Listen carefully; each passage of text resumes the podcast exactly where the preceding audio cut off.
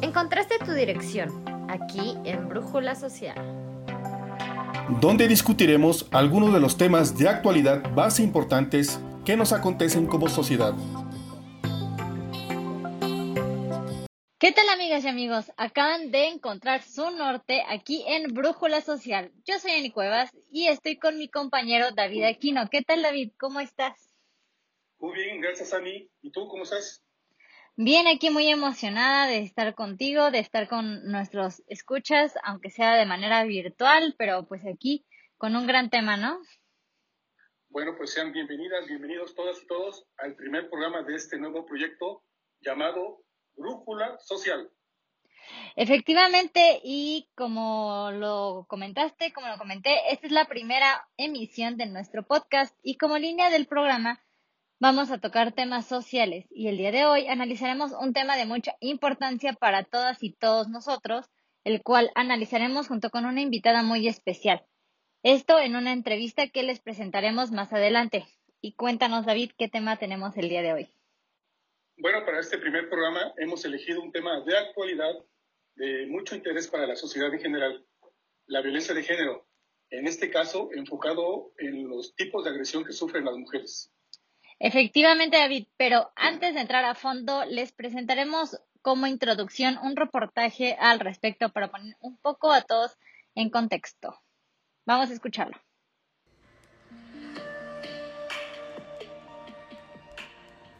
¿Sabes qué es la violencia de género? Se entiende por violencia de género cualquier acto violento o agresión basados en una situación de desigualdad en el marco de un sistema de relaciones de dominación de los hombres sobre las mujeres, que tenga o pueda tener como consecuencia un daño físico, sexual o psicológico, incluidas las amenazas de tales actos y la coacción o privación arbitraria de la libertad tanto si ocurren en el ámbito público como en la vida familiar o personal. Existen niveles de violencia como el acoso, los celos, bromas hirientes, chantaje, manipulaciones y muchas más que pueden llegar hasta el feminicidio. Sin embargo, los feminicidios antes de que se tipificara este término se quedaban invisibilizados y quedaba invisibilizado el factor de género en el crimen. Solo se consideraba un homicidio más, quitándole el motivo real al crimen. La realidad es que en los feminicidios asesinan a las mujeres por el simple hecho de ser mujeres, empezando con micromachismos que atentan contra la autonomía femenina. Este término fue acuñado por la escritora estadounidense Carol Orlock en 1974 y en 1976 el término lo usó la feminista sudafricana Diana Russell en la organización del Tribunal Internacional sobre Crímenes contra Mujeres en Bruselas. La palabra feminicidio tipifica el crimen que se comete por razones de género. En otras palabras, el crimen es cometido por odio o misoginia. A pesar del confinamiento por la pandemia de COVID-19, los feminicidios presentan un promedio diario de 10.5 casos y un incremento de 3.1 puntos porcentuales comparado al año anterior sobre los 566 feminicidios registrados durante este año aumentando de igual manera las llamadas para solicitar ayuda psicológica debido a la violencia de pareja, que aumentaron en un 100% durante el confinamiento.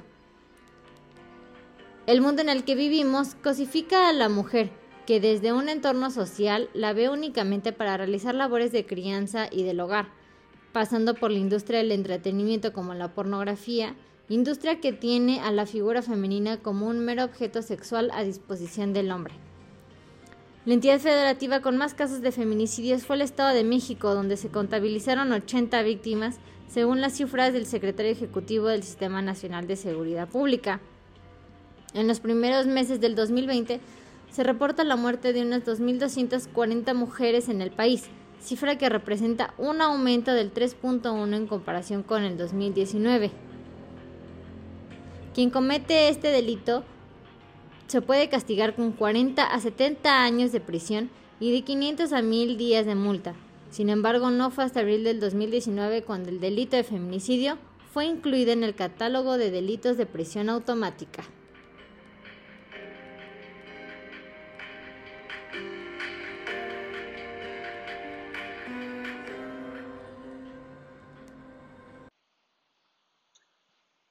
Pues bien, Ani, como lo dices en tu cápsula, este es un tema de la mayor preocupación para todos. La situación actual de la, de la violencia de género en México es de extrema gravedad. Pero bueno, vamos a pasar de lleno al asunto.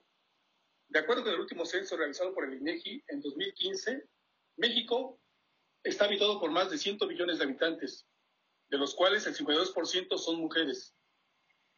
El 59% de las mujeres que tienen pareja han sufrido violencia física, emocional o sexual.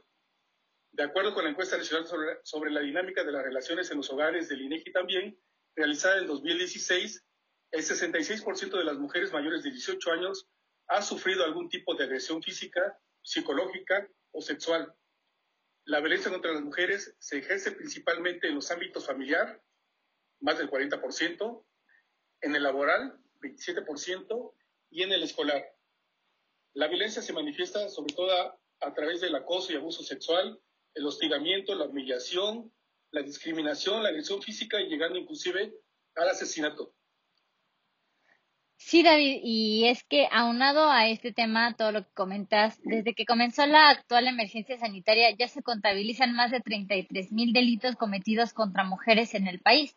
La violencia sistemática es un mal arraigado. Y debido a esto, ONU Mujeres advierte que el aislamiento se convierte en una especie de caldo de cultivo para la reproducción de la violencia. La verdad es que en este 2020 está sucediendo de todo y en el encierro debido a esta pandemia lo único que está provocando es el aumento de los casos de violencia día tras día. Quisiera compartirles algunos de los datos que la, la ONU nos manifiesta, sobre todo en este caso en la violencia contra mujeres. Nos indica que hay tres rasgos principales. En el caso de la violencia contra las mujeres, el primer rasgo es la invisibilidad. Esto es, el 84.4% de las mujeres no presenta denuncia alguna al sufrir alguna agresión. ¿Con qué causas? Sobre todo por temor a consecuencias físicas y psicológicas por parte del agresor. Sí presenta una denuncia. También está la exclusión social, las burlas, el desgaste emocional a consecuencia del proceso de denuncia ante las autoridades.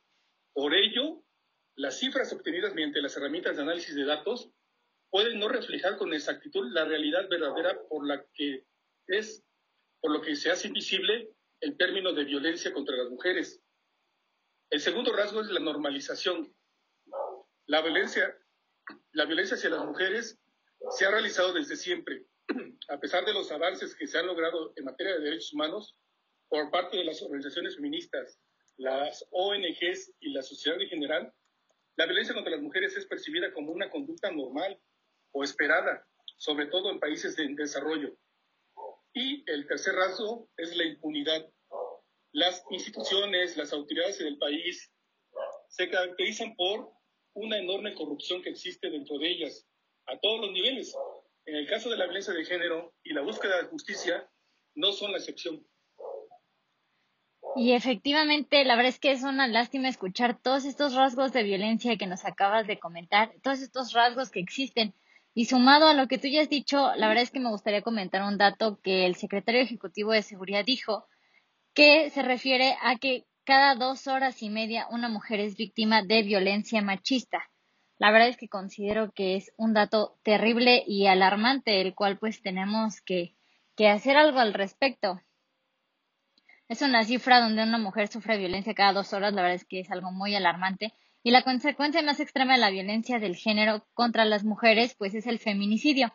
Y de acuerdo con la Comisión Nacional para Prevenir y Erradicar la Violencia contra las Mujeres, el feminicidio es la muerte violenta de las mujeres por razones de género y está tipificado en el sistema penal mexicano. Es una de las muestras más comunes de discriminación hacia ella. Y hablando de este tema, 46 de cada 100 asesinatos de mujeres que deben investigarse como feminicidios en realidad se catalogan como homicidios dolosos. Esto abona a una impunidad del 97%, de acuerdo con información de la Asociación de Mexicanos contra la Corrupción y la Impunidad. Todo esto resalta que México es un país machista, un país feminicida. ¿Tú qué opinas, David? Bueno, déjame decirte que en México, en los últimos años, según el Secretariado Ejecutivo del Sistema Nacional de Seguridad Pública, las víctimas por delito de feminicidio aumentaron un 145%. Durante los primeros ocho meses de 2020 se registraron 650 víctimas de feminicidio. Primeros ocho meses de 2020, 650 víctimas de feminicidio, mientras que en el mismo periodo, pero de 2015, hubo 273. En este año, por lo menos 10 causas de feminicidio han, han causado indignación nacional y han convertido se han convertido en motor para la lucha por la igualdad de género. En febrero, por ejemplo, el caso de Ingrid. En enero, el de Isabel. En el mes de también febrero, Fátima, la niña de 7 años que fue reportada como desaparecida. Estos tres casos provocaron protestas en diversas partes del país. Las manifestaciones se mantuvieron hasta el 8 de marzo, cuando, como por el Día Internacional de la Mujer, en la, Ciudad de México se efectuó una marcha con aproximadamente 80 mil asistentes. Y más recientemente, el pasado lunes 9 de noviembre en Cancún, por el caso de la joven Bianca Alejandrina, colectivos feministas efectuaron una marcha y fueron agredidos, fueron reprimidos cruelmente por las autoridades de Cancún, inclusive salieron a reducir armas de fuego y heridos por bala. Como ves, el problema no es nuevo, se viene arrastrando desde hace décadas me viene a la mente, por ejemplo, el caso de las muertas de Juárez. En los años 80 y 90, sobre todo, se contabilizaron alrededor de 700 mujeres asesinadas. Efectivamente, y algo muy importante que deberíamos de mencionar es, bueno, más bien son las características que se deben cumplir para que el homicidio violento sea clasificado como un feminicidio ya que el feminicidio está tipificado en el artículo 325 del Código Penal y será investigado y castigado cuando haya cumplido las siguientes características según el Instituto Nacional de las Mujeres. La primera es que la víctima haya presentado signos de violencia sexual de cualquier tipo. La segunda, que a la víctima le hayan infligido lesiones inflamantes, degradantes o mutilaciones previas o posteriores a la privación de la vida. La tercera, que haya existido evidencia de que la víctima haya sufrido de amenazas, acoso, violencia o lesiones por parte del agresor. La cuarta, que la víctima haya sido incomunicada en cualquiera que sea el tiempo previo a su fallecimiento. Y por último, que el cuerpo de la víctima haya sido expuesto, depositado o arrojado en un lugar público. La verdad es que es, una pena que la violencia de género llegue a ese nivel solo por el hecho de ser mujer, ¿no? Sin embargo, y con la correcta educación podemos cambiar las generaciones futuras. Pero, pues, antes que cualquier otra cosa, vamos a un corte musical porque enseguida les tenemos una excelente invitada quien nos compartirá un poco más sobre la violencia de género que vivimos actualmente, las leyes que apoyan a las mujeres y una lista de colectivas en apoyo a la mujer.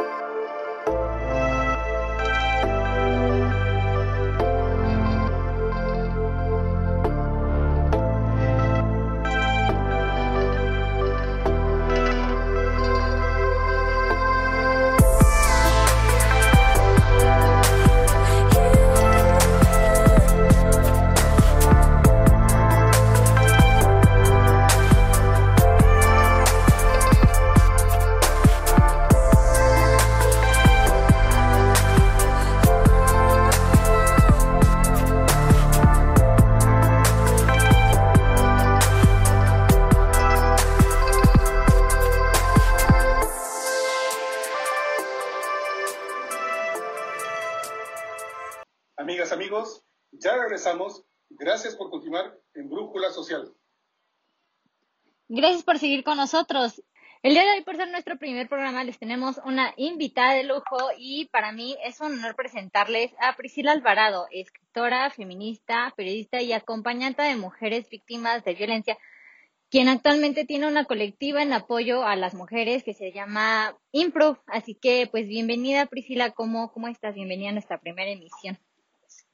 Hola, muchas gracias. Pues un gustazo estar aquí con ustedes, ustedes y pues a darle, vamos a platicar un poquito esto del feminismo, la violencia y el género. Pues sí, como dices tú, pues creo que es un tema un poquito complicado de explicar. Es, la verdad es que bastante fuerte, pero es un tema que se tiene que tocar, que tenemos que explicarles a las personas lo que está pasando en realidad. Y pues cuéntanos un poquito primero eh, de qué es tu proyecto, qué es esta colectiva, de qué se trata. Bueno, la colectiva de profesoras feministas Improve es un proyecto que nace eh, con la intención de aplicar pedagogía feminista en diferentes espacios de, estudio. Eh, la pedagogía feminista, bueno, es una forma epistémica también, ¿no? De, de, transmitir el conocimiento, pero también de generar conocimiento desde espacios, pues, libres de violencia, por ejemplo, ¿no? Eh, espacios que tengan un aporte siempre con el enfoque, ¿no? De, de género, siempre atendiendo a que quizá en el área de estudio en el que estás hay una forma de violencia que no has identificado, entre otras cosas. Bueno, entonces en la colectiva eh, abrimos estos espacios. Actualmente pues damos obviamente clases y talleres de feminismo, pero también hay otros espacios de idiomas, de danza, ¿no? Para bailar. Eh, y bueno, pláticas en vivo. Tenemos en la puerta pláticas eh, sobre mujeres que están en situación de calle o población callejera, mujeres en la cárcel, eh, temas de anticoncepción y demás, pues que se transmiten en nuestras redes sociales justo desde esta perspectiva. También va a haber una plática, de hecho, con dos pedagogas eh, sobre pedagogía feminista para entenderlo un poquito más. Pues, pues muy bueno, la verdad, creo que, que es muy importante que desde niñas les podamos pues contar de una manera fácil, explicarles de una manera cómoda a las niñas, ¿no? Todo lo que está pasando para que pues crezcan pues siendo mejores personas, mejores mujeres y pues este mundo sea un poquito mejor. Sí, así es. De hecho, en la colectiva también tenemos espacios para niñas, justo, varios tallercitos para niñas. Uno de ellos es empoderamiento para niñas, que lo da Pamela Alvarado. Y pues sí, justo la idea es que desde peques eh, identificar cómo eh, nos siembran ¿no? culturalmente ciertas actitudes, ciertas ideas, ciertos roles, eh, y también cómo esto afecta pues al desarrollo intersubjetivo, a nuestra identidad y cómo las mujeres también hemos desarrollado esta perspectiva de nosotras mismas, ¿no? Lo que llamamos autoconcepción y autovaloración, desde estos valores dominantes, valores que al final eh, nos ponen a nosotras o nos colocan en ese lugar de subordinación y de desventaja, ¿no? Sí, claro. Bueno, desde chiquitas tener una perspectiva distinta de nosotras mismas claro que termina por fragmentar socialmente y, disruptir eh, socialmente ¿no? en una sociedad patriarcal. Muy bien. Priscila, buenas noches. Buenos, buenas noches. Bienvenida a nuestro primer programa. Quisiera preguntarte, desde tu, punto de vista, ¿cuáles son las causas que generan la violencia de género? Sí, cuando, bueno, platicar de las causas eh, es siempre es polémico, ¿no? Es decir, es difícil entender qué causa eh, la violencia de género si no comprendes lo que es un sistema, por ejemplo, ¿no? Eh, si no comprendes eh, lo que es, por ejemplo, un sistema cultural y cómo el sistema cultural replica ciertos valores y ciertos roles y ciertas morales también ¿no? En un, en un entorno social y cómo esto lo vamos normalizando. Entonces, bueno, básicamente lo que el feminismo dice que es la causa o que son las causas de esta violencia de género es un sistema que se llama patriarcal. Y el sistema patriarcal eh, básicamente es la división social en el mundo en general humano, que sería la dicotomía de género, ¿no? El dividir el mundo en esa dicotomía, es decir, el ser hombre y el ser mujer, pero desde una eh, jerarquía y un poder fetichizado. Y el poder fetichizado, bueno, por supuesto que es el poder vertical, el poder donde existe un dominador y donde existe, pues, siempre un, un ser o una identidad dominada, ¿no?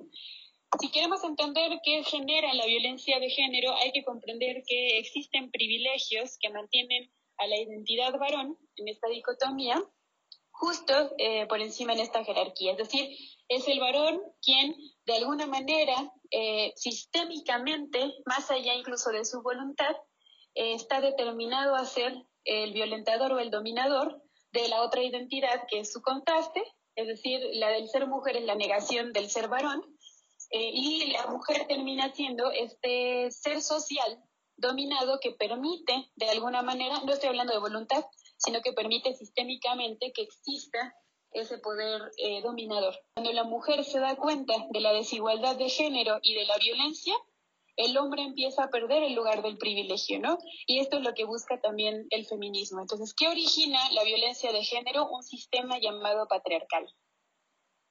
Sí, efectivamente, Priscila, y, y dentro de este pues sistema, como dices tú, creo que ahorita lo estamos viviendo, pero dentro de nuestras casas, ¿no? Muchas veces no se ve.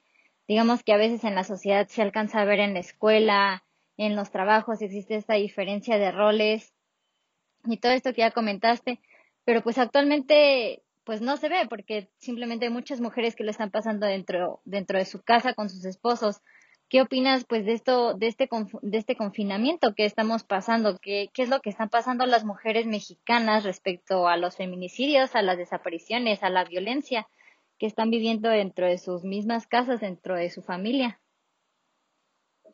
Pues creo que eh, en el tema de lo público y lo privado, que se empiezan a ejercer dentro en el espacio privado, que es el confinamiento de la mujer, básicamente la división totalmente, el espacio privado, ¿no? Ahora con la cuarentena, justo lo que se ha visto es que ha aumentado muchísimo el porcentaje de mujeres violentadas, por ejemplo, yo como acompañante de mujeres víctimas de violencia y como acompañante también de mujeres en, en temas de aborto, pues ha aumentado, no puedo decir que los abortos, por ejemplo, hayan aumentado, yo creo que están en la misma cantidad, pero lo que se ha aumentado es la violencia que se ejerce contra las mujeres que deciden abortar, contra las mujeres que viven en esos confinamientos porque hay una lógica de la violencia dentro del espacio, eh, bueno, dentro en el espacio privado, pues. Eh, el varón confinado empieza a ejercer actitudes violentas, ¿no? Que, tienden, por ejemplo, a la, al enojo, a la frustración, a la violencia física, pero también a la violencia psicológica, donde las mujeres están siendo afectadas profundamente en la salud mental ¿no? Y eh, se ha visto, por ejemplo, un aumento del alcoholismo en las mujeres. Se ha visto también eh, que muchas veces, así por ejemplo, buscan en Facebook o en redes sociales, pero en la madrugada, porque su agresor está todo el día metido en la casa y ellas no pueden hablar por teléfono si no está, si no hasta que él se duerme, por ejemplo, ¿no? Cuando antes quizá tenían un rango más amplio de tiempo cuando él salía de casa, normalmente son mujeres que mantienen aisladas o las que no dejan trabajar, ¿no? Eh, y eh, que las mujeres empiezan a, tener este impacto. También el impacto en redes sociales, ¿no? En redes sociales se ha visto esta, todo este ocio que ha generado el encierro en la pandemia. Si antes la violencia de género en redes sociales era un problema grave, hoy se ha convertido verdaderamente en un, un poco rojo porque eh, existen ya muchos grupos de varones que se están poniendo de acuerdo para agredir a mujeres, para compartir eh, fotografías de ellas. Incluso ya hay un ataque directo contra las colectivas y sus páginas en redes sociales, ¿no? Eh, estamos viendo como todo este aumento de violencia que parte desde el ocio, pero desde el ocio violento, ¿no? Desde el ocio machista, desde el ocio misógino, que termina por tener un impacto directamente, o insisto, en ese tema, en la salud mental y por lo tanto en la dignidad de las mujeres. Entonces, sí, eh, la pandemia es una demostración, es una muestra más de esta misoginia social y de cómo puede adaptarse a cualquier panorama, ¿no? Para seguir existiendo. Una misoginia que parece trascender eh, incluso panoramas pandémicos, que como decían varios sociólogos y sociólogas, parecía que un panorama así iba a, ejercer, iba a generar una especie de solidaridad humana, pero a todo lo contrario, ¿no? Se demuestra el impacto de de un capitalismo individualista, de un capitalismo que atomiza donde las personas, más allá de la solidaridad en un momento eh, tan difícil como un momento pandémico, están tendiendo a todo lo contrario, ¿no? Una enajenación individualista, egoísta y agresiva. Entonces, eso, por supuesto, tiene un impacto en eh, cuestiones de género y en la violencia que viven las mujeres. Sila, eh, ¿crees que actualmente existen políticas efectivas de prevención y protección en temas de violencia de género? Mm, efectivas, no estoy tan segura de que sean efectivas. Hemos encontrado espacios de oportunidad como acompañantes, como colectivas, para canalizar a las mujeres quizá a, un posible, a una posible resolución de, la violencia que han vivido. Pero eh, a nivel justicia, eh, los, los tribunales y la ley sigue siendo un espacio inaccesible para las mujeres. No se ve en realidad un cambio institucional en cuanto al acceso a las mujeres a una vida libre de violencia, al acceso de las mujeres a, un, a una justicia real que se concretice en algún momento, ¿no? Y tengo una amiga en una de las colectivas en las que colaboro, que es Socorristas de Acompañamiento LATAM, que dice que al final las colectivas estamos haciendo el trabajo que el Estado no quiere hacer, ¿no? Somos nosotras las que nos hemos apropiado de, las, de los caminos, las que hemos abierto esos caminos para darle acompañamiento a las mujeres, para buscar caminos legales y todas las abogadas feministas que se están formando, por ejemplo, ¿no? Han pasado eh, desde el movimiento revolucionario en México, ¿no? Más de 110 años, donde las mujeres empezaron a levantarse desde entonces, ¿no?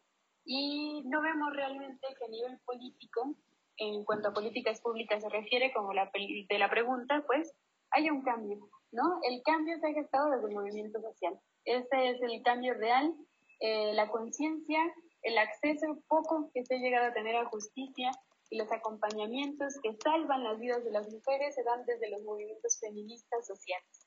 ¿No? Mujeres que accionan para sacar a otra mujer de una situación de violencia y evitar, por ejemplo, un feminicidio, o mujeres que intentamos actuar eh, por vías legales y emocionales, es decir, psicológicas, para ayudar a una mujer que sufre violencia. Pero el Estado siempre, siempre nos pone trabas eh, para obtener la justicia de una mujer. Sí, claro que, que sí estoy totalmente de acuerdo contigo, Pris, y justo como lo decías, que los movimientos sociales, estos movimientos feministas son las que, pues son los que han logrado el cambio, las que han logrado el cambio, que pues están haciendo un movimiento y están haciéndose ver, haciéndose notar, y gracias a esto, pues ya tenemos el gran logro que es la ley Olimpia, que pues, ¿qué opinas de este gran logro? Que digo, creo que es muy necesario a esta altura, la verdad es que en pleno siglo XXI y en la violencia que vivimos en redes sociales, ya era hora. Sí, de hecho, nació este ciberviolentómetro que empezaron a difundir las ciberfeministas, donde, bueno, te comentan justo las violencias que vives en redes, ¿no? Eh, todo este acoso en redes sociales, el bullying, el famoso troleo. Pues esto con la ley Olimpia, que aparte pues, fue algo que se celebró muchísimo en la propia Olimpia, que es quien desde su propia vivencia de acoso cibernético, donde se, publicaron videos y fotografías de ella, y es ella quien lucha durante tantos años para generar una ley ¿no? en contra de estas actitudes violentas, eh, pues empezamos a celebrarlo, a pesar de que han sido muy pocos los casos que, que a nivel legal se han, pues al final se han logrado, ¿no? Eh, creo que, si no recuerdo mal, no van más de cinco casos de hombres que han sido, pues, apresados y que han tenido que pagar fianza o con trabajo social eh, por violencia eh, de género dentro del mundo cibernético, ¿no? Pero también tenemos esos casos de violencia que, bueno, ahora, como te decía, la ley Olimpia, junto con, otra, con otro litigio, litigios que las abogadas feministas llegan a tener, pues abren caminos para que las mujeres, por lo menos, por lo menos ya puedan tener un camino más eh, contra esta expresión de violencia machista. Sí, definitivamente, pues las redes sociales pueden ser, pues, o una gloria o una destrucción en muchas cosas creo que también depende mucho de nosotras y pues en general pues de todas nosotras, de todos nosotros, que pues nos eduquemos, como dices tú, es la base clave en cualquier problema social que, que, que exista en, pues en esta sociedad tan compleja en la que vivimos. Pero pues por eso existen colectivas como, como la tuya, como las que nos platicaste, que pues nos ayudan, que ayudan a mujeres que pues están en problemas, en pues en situaciones de violencia. Y pues a todo esto, pues cuéntanos o mejor platícanos en dónde te podemos encontrar en redes sociales, a ti, a la colectiva, para pues todas las mujeres que nos escuchen en cualquier momento se puedan poner en contacto y que sepan que ahí vamos a estar para ellas, que ahí va a estar la colectiva para ellas en cualquier momento que lo necesiten. Claro, eh, bueno, pues también en redes sociales, en Instagram y en, Facebook me encuentran por mi nombre, Felicila Alvarado. Y bueno, en Twitter estoy con mi seudónimo de escritora, que es Imbunche de Papel. Y pues a la colectiva igual, estamos en Instagram, en Facebook y en Twitter como colectiva de profesoras feministas Improve, Improve con W, una U y otra U y luego una V, no W de U, Y pues igual a las demás colectivas, socorristas y acompañamiento TAM está en Facebook, eh, feministas, si la buscan también es otra colectiva. Las Marx México también está en Facebook, eh, son las colectivas a las que pertenezco actualmente. Y bueno, pues ahí pueden encontrarnos también a las que les comenté de acosoonline.com. Las pueden encontrar en su página web o en Twitter también eh, Cibersegura se tiene una página web o está en Twitter. Y las chicas de eh, mujer, Voces de Mujeres en Acción están en Facebook y en Twitter también. Y también tienen su página web. Entonces, bueno, eh, igual si quieren buscarnos ahí para, para platicar, para lo que necesiten, ¿no? Estamos aquí, no están solas tampoco. Eh, estamos con ustedes y siempre hay un camino, ¿no? Ante la violencia siempre hay una opción eh, siempre hay algo que podamos hacer, eh, lo que sea, y pues se moverá mar y tierra para, para protegerlas, para que ustedes empiecen a, a, sanar también y a encontrar alternativas, ¿no? La violencia nos hace creer que no hay un camino más, ¿no? Y nos resignamos ante la violencia, pero bueno, sí hay más caminos y sí hay posibilidades. Sí, claro, pues, pues no estamos solas, eso es lo importante. Y pues ahora sí, pues ya se nos acabó el tiempo, pero pues muchísimas gracias por ser nuestra primera invitada, nuestra invitada de honor. David. Muchas gracias Priscila por participar en nuestro programa y esperamos que no sea la última. Esperamos estar en contacto contigo y pues mucho gusto, mucho gusto en conocerte y por tus palabras. No, al contrario, gracias a ustedes, a ustedes. Y pues cualquier cosa, aquí estamos. Muy bien, vamos a un breve corte musical Enseguida regresamos.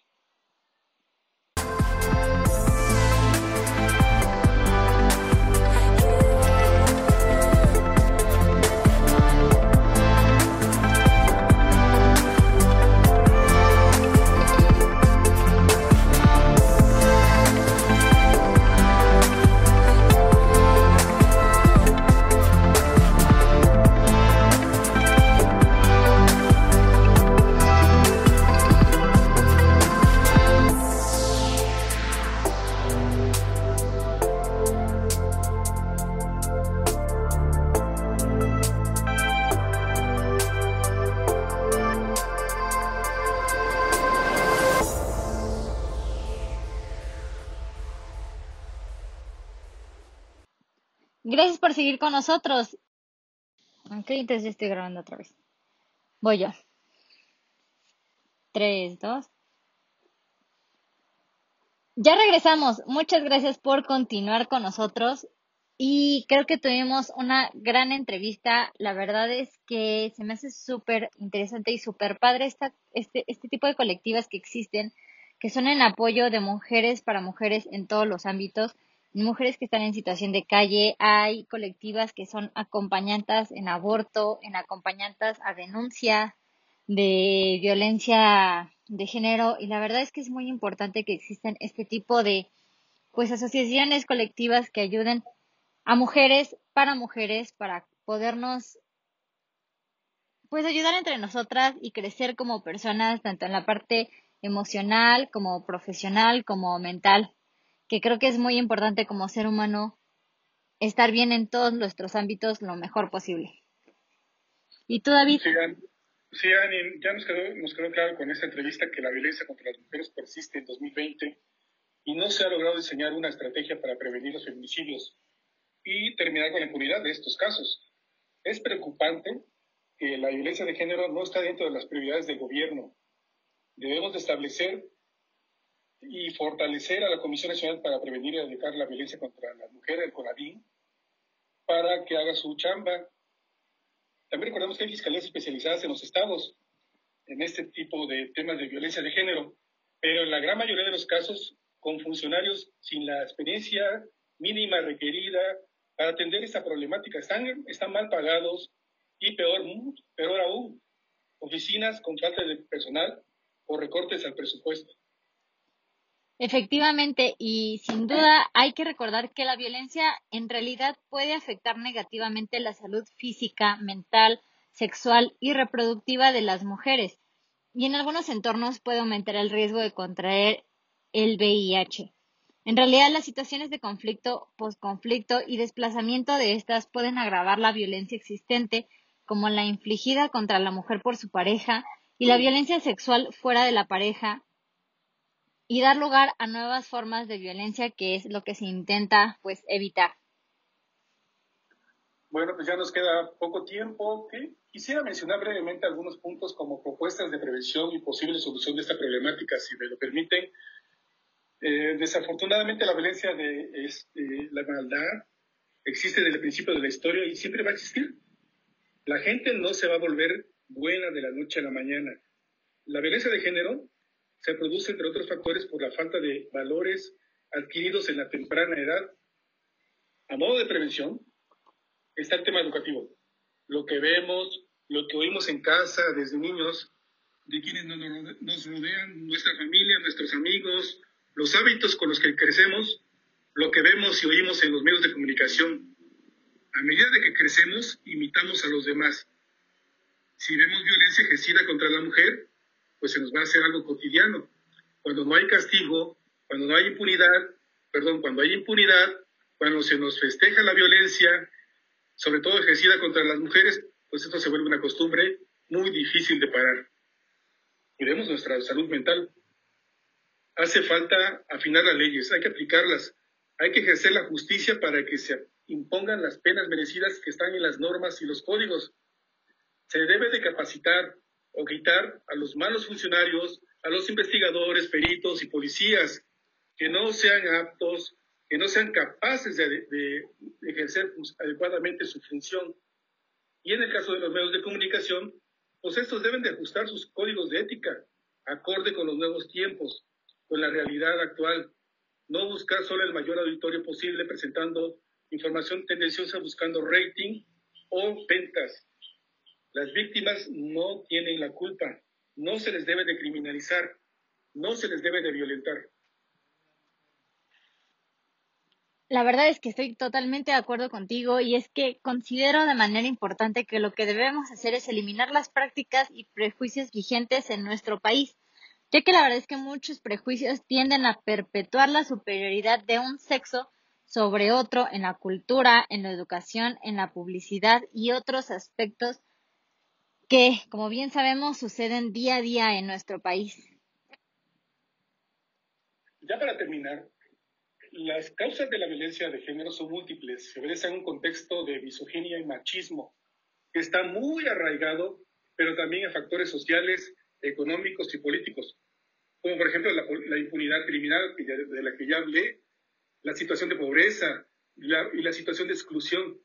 La violencia de género hacia las mujeres y su expresión más violenta, el feminicidio no es como cualquier delito del fuero común, es un acto contra la vida de un semejante, acompañado de fuerza, poder y perversión. Si se me permite la expresión, es un acto de mentes retorcidas. Las mujeres son libres y merecen respeto. Este tema da mucho para, para mucho más, con lo que acabamos de presentar, esperemos, que hayamos dado elementos para que todos reflexionemos y veamos qué podemos aportar para buscar terminar con esta problemática. Efectivamente, David, y pues como decías tú, pues esperemos que, que la gente pueda reflexionar un poco sobre el tema, analizarlo y pues recuerden educarse lo más que puedan, que la educación es la base para una mejor sociedad y pues empezar siempre por uno mismo siendo mejores personas para los y las que nos rodean. Pero se nos ha acabado el tiempo. Muchas gracias, Dani. Te esperamos, esperamos volver a encontrarnos en la próxima semana con otro tema de mucho interés para todos. Claro que sí, David. Y pues les deseo muy bonita semana, que tengan bonito fin de semana igual. Recuerden que si se pierden, siempre podrán encontrar su norte aquí en Brújula Social. Hasta pronto. Ay, hasta pronto.